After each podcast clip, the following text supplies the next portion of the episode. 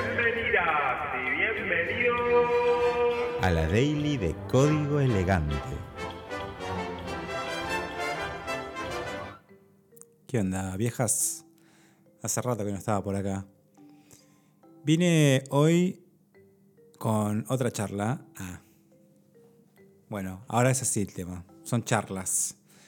Pero es todo para bien. O sea, esto de que no venga a hablar de falopiadas, es todo para mejor. Tuve vacaciones, así que, bueno, no estuve haciendo contenido la última semana y me pareció como que pasó más tiempo, ¿eh? Estoy metiéndole ritmo a esto y creo que, bueno, le voy encontrando la vuelta. Creo. Me dan feedback, por favor, de, de todo lo que vean, el sitio, la plataforma, la carrera, esto que están escuchando, lo que vayan a ver en YouTube, en TikTok, en Instagram. Feedback por mail, marce.apx.school o me escriben por Discord o me escriben por Instagram y me dicen qué opinan. Entonces, ahora es charlas el tema.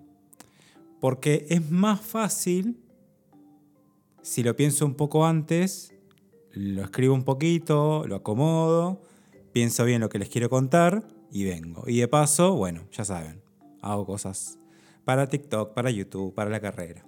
En este caso, el día de hoy quiero hablarles de por qué eh, diseñé el nivel cero de la carrera de esta forma. ¿Por qué pienso que esos son los primeros pasos que hay que dar? Porque bueno, hay un montón de cursos, hay un montón de carreras, hay un montón de formas de encarar la programación, la computación. Y bueno, básicamente la diferencia de esas formas es la propuesta, ¿no? O sea, ¿qué piensan las personas que están detrás de esas propuestas educativas sobre el orden y los temas a tocar? En este caso, voy a hablar de nivel cero de la carrera de desarrollo de software developer o desarrollo de software, desarrollador, desarrolladora de software, TAPX, donde existe un nivel inicial, el nivel cero. Si no saben programar y eventualmente aprenden, van a entender por qué se llama nivel cero y no nivel 1. En este nivel cero que además de, bueno, ser gratuito, es donde vemos los temas iniciales, que para mí son los siguientes y quiero explicarles por qué decidí que sean esos y por qué aún sigo pensando y repaso, repaso en mi cabeza, ¿está bien este comienzo? ¿Está bien estos pasos? Y le sigo encontrando sentido a, bueno, lo que, lo que está hoy en la carrera de software developer como nivel cero. ¿no? A ver, para entender esto, que es una pavada igual, pero si no sabes programar o si conoces a alguien que no sabe programar y le quieres pasar esto, tal vez es una buena idea, porque además de, o sea, no, no estoy hablando específicamente, exclusivamente de nivel cero, estoy hablando de comienzos en el mundo de la computación y la programación. En mi caso, fue bastante suave el comienzo, ya lo hablamos. Yo aprendí a programar en el colegio y era más bien una cuestión de, bueno, aprender lo que me decían y listo, y aprobar las materias. Entonces me lo tomé de otra forma. Cuando lo encarás ya como un proyecto de vida, como con un potencial, con un objetivo claro, conseguir trabajo, etcétera, quizás juegan otras presiones, otras cosas en la cabeza, ¿no? Como que, nada, eh, tratamos de ir lo más rápido posible. Y en ese ir lo más rápido posible, lo que me encuentro, o lo que veo, lo que observo, porque no fue mi caso, es que hay muchos cursos que son los, digamos, los más populares, los más eh, masivos, que son los cortos, obviamente, porque la gente quiere ir lo más rápido posible a ese objetivo. Y los cursos relativamente cortos, estamos hablando de quizás un mes, dos meses, tres meses, cuatro meses, hasta ahí creo que diría que es un curso corto, inclusive seis meses diría que es un curso corto, siempre están enfocados más allá de que aprendas o no aprendas y la calidad y bueno, cómo esté planteado, más allá de eso, están planteados para que aprendas algo muy específico, ¿no? Y eso ya me presenta conflicto porque yo creo que ser eh, especialista es la consecuencia de haber sido un poco generalista y haber entendido la foto grande para elegir yo quiero jugar acá. Pero como sin entender la foto grande y simplemente, digamos, haciendo lo que me dijeron, como parate ahí y patea la pelota, no estoy entendiendo el juego general y entonces no me puedo mover. Esa es, digamos, un poco la conclusión con la que estoy empezando sobre la lógica de este nivel cero, ¿no? O sea, no adelantarnos. Entonces, me encuentro con eso, me encuentro con eh, que digamos, podría decirte, programar es, eh, y hay muchos cursos que empiezan así, creo, ¿no? Y videos. Programar es, y te hago un clic derecho en el navegador, en Chrome, te pongo a inspeccionar, abro la DevTools y te modifico algo en la pantalla con un poquito de código en la consola. Técnicamente eso es escribir código, sí, pero está muy alejado de lo que es trabajar de esto. O sea, son dos como situaciones que están cerca, pero a la vez muy lejos. Es como decirte, mira, te voy a poner una pelota ahí y pateala. Eso es jugar al fútbol. No. O sea, estás pateando una pelota. Que es una de las cosas que hay que hacer dentro de un millón de microdecisiones y cuestiones para jugar al fútbol. Deporte eh, del cual somos campeones del mundo. Quiero solamente recordarlo a quienes sean de Argentina y me estén escuchando. A quienes sean de otros países, nada, se los recuerdo nomás. Em, entonces, a veces, inclusive, querer saltarnos esos pasos es eh, un camino más largo que el que quisimos evitar. Porque estábamos, como les decía antes, yendo directamente al código, ¿no? Como te muestro un ejemplo de la consola de Chrome y te modifico algo en la pantallita y listo, ya sabes programar. O sabes lo que es la programación. Y, eh, bueno, a partir de esa base, a partir de ese comienzo como muy adelantado, se empiezan a formar perfiles, que son los clásicos cursos cortos donde el primer día ves, esto es el lenguaje de programación y ya directamente empezás a codear. Y, medio que en el camino te empezás a enterar de algunas cosas, copias, pegas y medio que eh, enganchas un caño con otro y la cosa va saliendo, ¿no? Pero ¿qué pasa? Ese camino te lleva eh, del, punto, no, quiero decir punto A punto B, porque justamente no es el punto A, pero te lleva del paso 6 al paso 7. Ahora, cuando quieras ir de paso 7 al paso 8, no vas a poder, porque el paso 1, 2, 3, 4 y 5, que es de donde el paso 6, eh, digamos, toma toda su base, no la tenés. Sabes que es escribir código en un archivo JS y que pasen cierto tipo de cosas, pero no sabes qué hace la memoria RAM. O cuál es la relación de esas variables, esas constantes y una idea loca como pueden haber, si, directamente entras en el mundo de JavaScript, por ejemplo, hay un montón de conceptos de la programación mucho más generales como referencia y valor, que no los tenés porque en JavaScript no están accesibles los punteros. Entonces,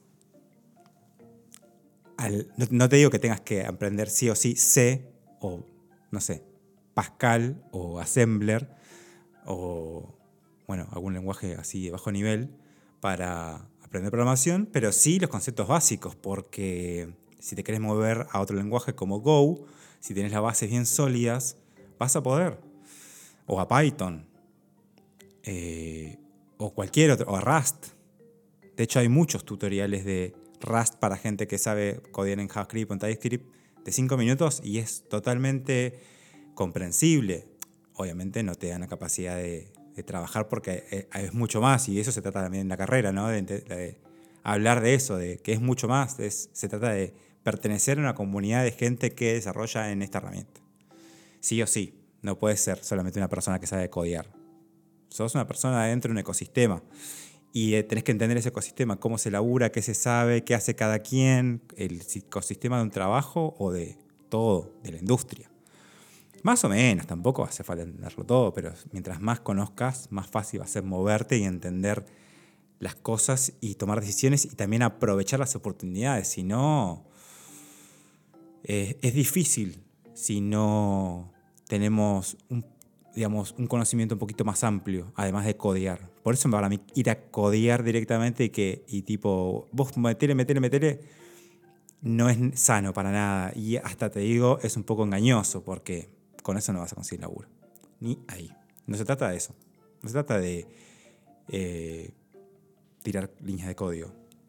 Mucha gente, hasta el día de, bueno, hasta este año que explotó o que viene explotando el tema AI, conseguía trabajo con eso, con codear, con tirar un par de líneas de código, con acomodar un par de, cuestiones ahí, con enchufar algunos, frameworks, algunas librerías, pero eso te da vuelo hasta ahí nomás. Entonces, ¿qué pasa cuando tenemos una situación como la actual de crisis económica, pospandémica y AI, un montón de despidos. Porque las empresas contrataron un montón de gente porque tenían plata, se les terminó la plata y van a echar a la gente que realmente no les suma un montonazo, porque están cortos de guita. Y la gente que no suma un montonazo es justamente la que contratan para formar equipos, hacer experimentos, hacer escuelitas. Eh, pero si vos sabés programar a nivel básico bien, medio que te podés mover entre mundos con un poco de, de ahí de, empeño. De hecho, la gente autodidacta es muy eh, de eso, de pasarse, de pasar entre mundos. Lo, veo mucho en Twitter como hay gente que se fascina con lenguaje, con frameworks y va pasando, pero tiene los conceptos, los patrones, eh, las estructuras y los conocimientos básicos bien, bien sabiditos, porque bueno, también eh, hay, una, hay una cultura que, que creo que en Argentina no existe mucho y no sé si en el resto de Latinoamérica sospecho que es parecido, que el autodidacta es cualquier cosa, es random y el que va a la universidad es súper ordenado. Y me parece que en otros lugares el que es autodidacta medio que dice, bueno, voy a hacerlo por mi cuenta, pero voy a seguir un poco la, lo que hay que aprender, lo que las estructuras ya definieron, porque, bueno, eh, hay, hay cosas que ya están pensadas que me sirven. Digamos, no porque no vayas a cursar una carrera de 8 años, eh, quiere decir que te puedas saltear un montón de cosas y aprender eh, programación o, qué es desarrollar software en tres meses. A eso voy. No, te, puedes ir al otro extremo porque no, no, podés tener un poquito de vuelo. Y con eso hasta ahora vendían cursos a lo loco. Y eh, después todo eso se transformó en, bueno, en lo que ya hablamos muchas veces de la sobrepoblación de juniors, que para mí no existe tal cosa porque en realidad es un montón de gente que aprendió a codear un poco y, listo. Pero no. Y no es culpa, obviamente, de esa gente para nada. Es culpa de la gente que le dijo: mira, con esto vas a poder conseguir trabajo, o con esto vas a tener un trabajo un montón de tiempo, o vas a ganar en dólares.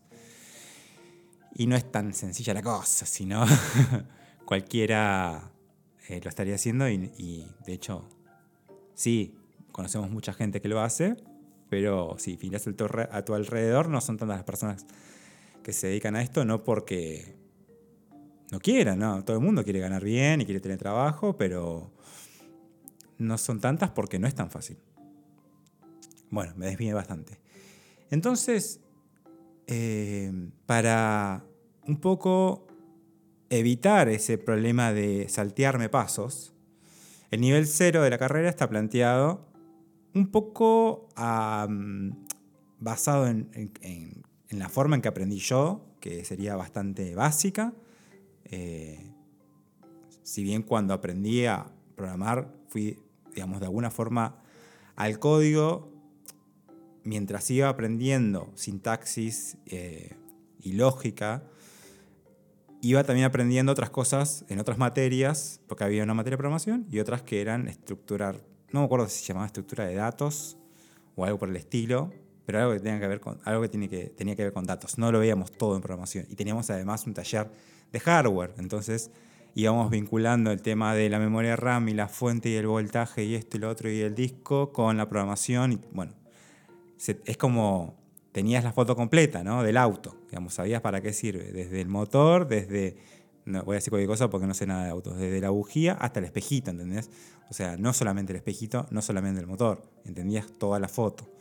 Quizás no, te, no estabas para armarte tu auto ni para arreglar uno, pero entendías. Entonces, justamente vamos a eso. Hablamos primero de computadoras, las partes, eh, qué hace más o menos cada parte, porque eso es lo que yo sabía cuando aprendí a programar, aprendí, aprendí eso y de hecho con eso empecé a trabajar. Eso me dio mi primer trabajo, aprender las partes de la computadora básicas y qué función cumplían y más o menos una idea de cómo interactuaban entre sí, porque tampoco nunca tuve mucha idea a nivel electrónica cómo funciona, no sé, eh, cómo, cómo funciona un disco un, disco un disco duro, ¿no? Ni idea. Sé que, sé que, qué función cumple, me imagino los modelos, las, distintas formas de interactuar por los puertos, pero, pero así nomás. Y con eso, eso no lo sabía en ese momento. En ese momento no sabía nada. En ese momento sabía que había un X cantidad de partes, el gabinete, el mother, la fuente, memoria, a veces ah, placa de video, a veces no a veces la integrada, disco, pim pum pam, y con eso empecé a armar compus, arreglarlas, y arreglarlas para mí era eh, detectar cuál parte no andaba, me iba fijando y eh, enchufando y desenchufando, tenía como otras partes en mi casa de respuesta, iba haciendo búsqueda binaria, básicamente, pongo esto, anda, pongo esto, anda, pongo esto, no anda, pim, es esto, lo compro, lo cambio, y ya está. Con eso me hacía unos pesos y bueno. Pero eso lo aprendí en el colegio y lo aprendí mientras aprendí a programar. Y como les decía antes, para mí era una cosa que tenía que hacer porque me gustaba, y, pero además tenía que hacerla porque era el colegio. Entonces, todo eso y toda la gente que aprendió a programar también en la universidad y que pasó por esos estadios de pasar mucho por materias que tienen que ver con lógica, con pensamiento eh, lógico, con eh, estructurar datos y cosas, datos y otra, otro tipo de estructuras, eh, tienen ese entrenamiento. Entonces, no, o sea, tampoco vamos a profundizar un montón y tampoco vamos a andar dando vueltas porque también una de las cosas que alejan muchas veces a la gente de los eh, establecimientos más tradicionales para aprender cosas es que eh, dan vueltas sobre muchos temas que no se sabe bien para qué sirven y no lo conecta con la realidad. Entonces, obviamente no hay, no sé cuál es el equilibrio, cuál es la, digamos, la versión perfecta de todo esto, pero en mi versión podemos hablar brevemente del tema hardware, el tema, eh, brevemente del tema cómo funciona una computadora, qué es la computación, qué es un sistema operativo, el input, el output, y lo podemos hablar rápido, ¿eh? podemos charlarlo, para charlar de cada tema, como para saber que existen y saber sobre esto se monta lo que vamos a ver después. Esto es lo importante y lo básico que vamos a aprender después de eh, hardware y qué es la programación, qué es la computación. Todo lo que vamos a ver después, ya muy puntual del, lenguaje que elegimos, que es JavaScript, o del el oficio de programar, si se quiere, se va a montar sobre eso. O sea, sin la computadora, sin la máquina, sin entender la relación entre las partes y qué es programar para una. O sea, cuál es la relación entre el código y el hardware, que sería como el puente. Todo lo demás tiene todo el sentido del mundo. Y aparte, siempre podemos volver a las bases cuando no entendamos algo, cuando queramos cambiar de lenguaje, sabemos, si sabemos qué es una computadora, qué es un intérprete y qué es un sistema operativo y un lenguaje de programación, Digamos, hay una de esas partes que puede cambiar. Digamos, si hoy uso Windows y mañana uso Linux, yo sé que cambié de sistema operativo. ¿Cambia el código? No, porque hay intérpretes para todos los sistemas operativos en el caso ideal. Entonces, cuando comprendo esa relación y puedo decir, escribo una línea de código y esa línea de código llega a la computadora y hace tal cosa, puedo empezar a construir desde ahí. Si no me falta el piso, si voy directamente al código.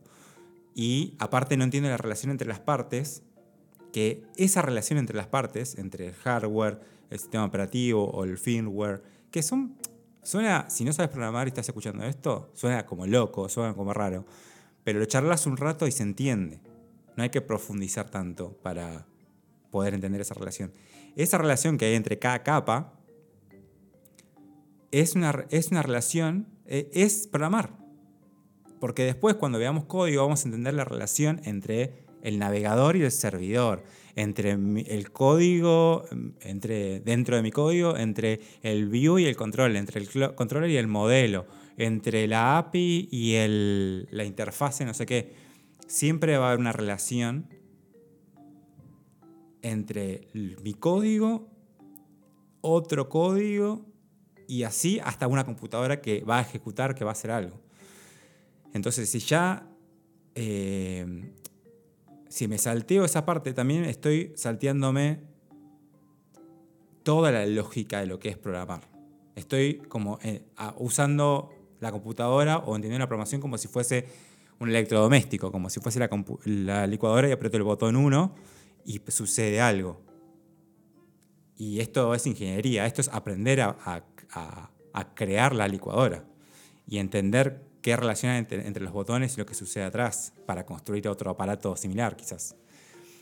Es muy poderoso entender esas partes básicas, porque como les digo, si cambio de sistema operativo, hay una parte de la historia que está cambiando, el resto se mantiene.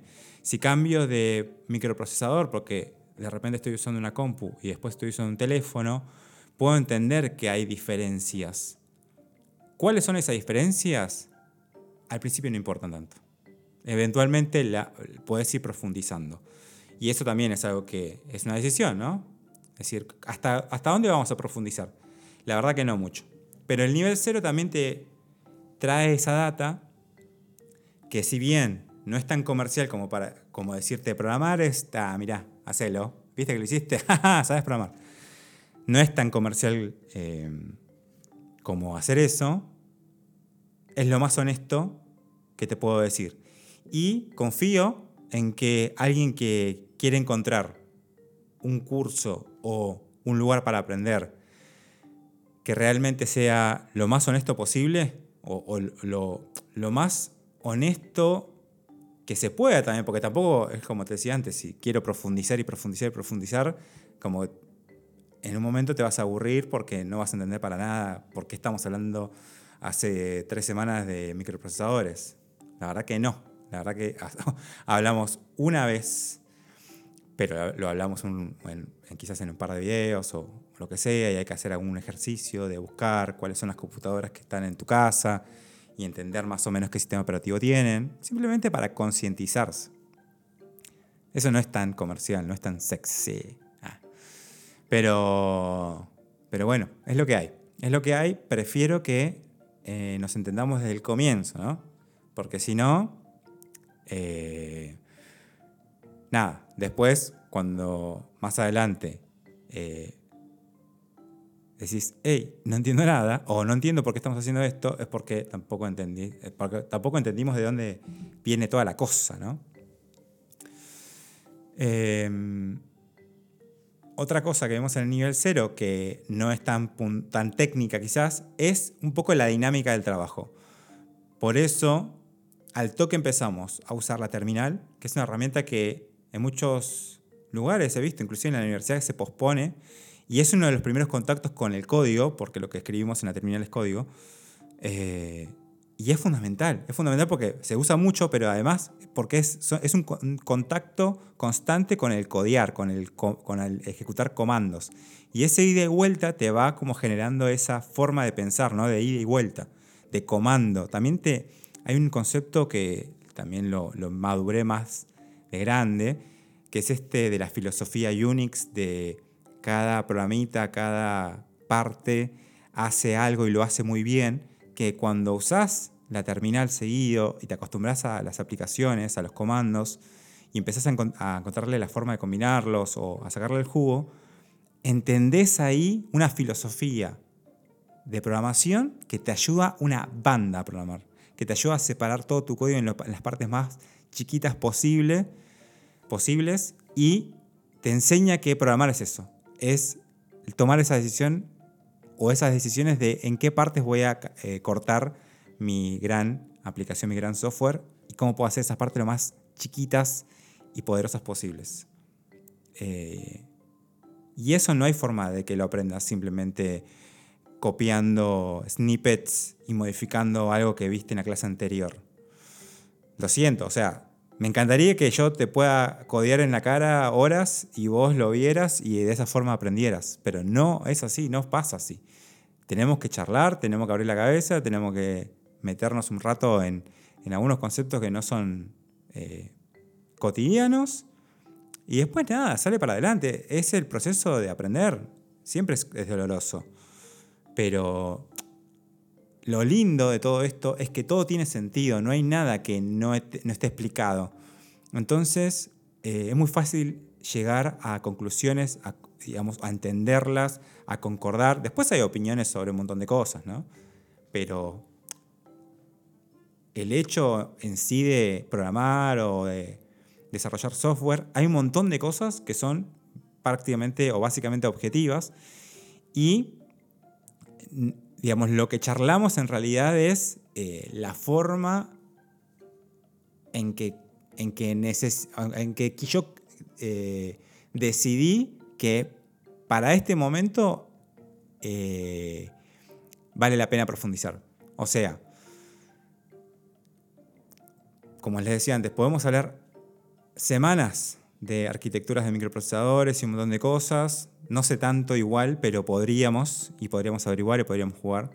Pero yo sé que al principio solamente necesitamos saber unas cositas y seguir adelante. Después vamos a profundizar, si lo necesitamos, sí. Pero eh, yo creo que no hay que saltearse temas. Hay que entrar en los temas en el orden más o menos lógico, como si vas a aprender a programar el programar es eh, hacer algo con computadoras, paso uno como, como Homero. Ir al diccionario y buscar marketing. Entonces, paso uno, que es una computadora. Y eso es lo que vemos en el nivel cero. Pero bueno, más allá de la parte técnica, me, me fui por las ramas de nuevo. El contacto con la terminal, el contacto con Discord que es un chat para que nos pregunten cosas y no sé qué, saquen dudas o charlemos o hagamos per programming, que es lo mejor que les puede pasar en el mundo, codear con otras personas. Discord en realidad es eso. Discord es, che, esto no se hace solo. ¿eh? esto es, te paso mi código, me mostras tu código, eh, charlamos un rato, nos subimos al coso, charlamos. No es, miro para adelante y alguien me enseña cómo codear y después codeo. o sea, sí, está bien para ciertos momentos, pero hay un montón de gente que aprende a codear o a perfeccionarse o ciertas herramientas en el trabajo. Y no, no las aprende yendo a una aula donde alguien le dice, esto es eh, Docker y empieza a configurar un YAML ahí. No, la persona empieza sola, lee por ahí y después hace preguntas y vemos ejemplos y así vamos interactuando. La carrera está armada igual de una forma más tradicional, ¿no? Pero, digamos, el foco, la, carrera es una lista de temas que están explicados de cierta forma para que los podamos entender, para que sea lo más simple posible. Pero en realidad la carrera transcurre cuando codias y lo compartís y lees el código de otras personas y opinás y te, subís a, a un canal de voz en Discord y mirás la pantalla de otra persona mientras estás codeando o viceversa. Ahí transcurre.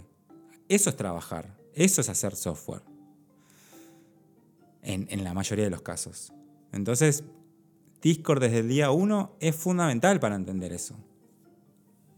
Digamos, estamos repartiendo la atención y digamos, la foto grande de, lo que pensábamos que era programar en varias cosas, no solamente el código.